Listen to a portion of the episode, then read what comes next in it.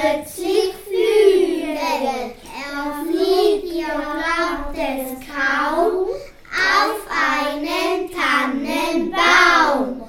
Dort Hüster setzt sich nieder und sang die schönsten Lieder. Doch nur am Morgen beim Erwachen, da hört er seine Schuld.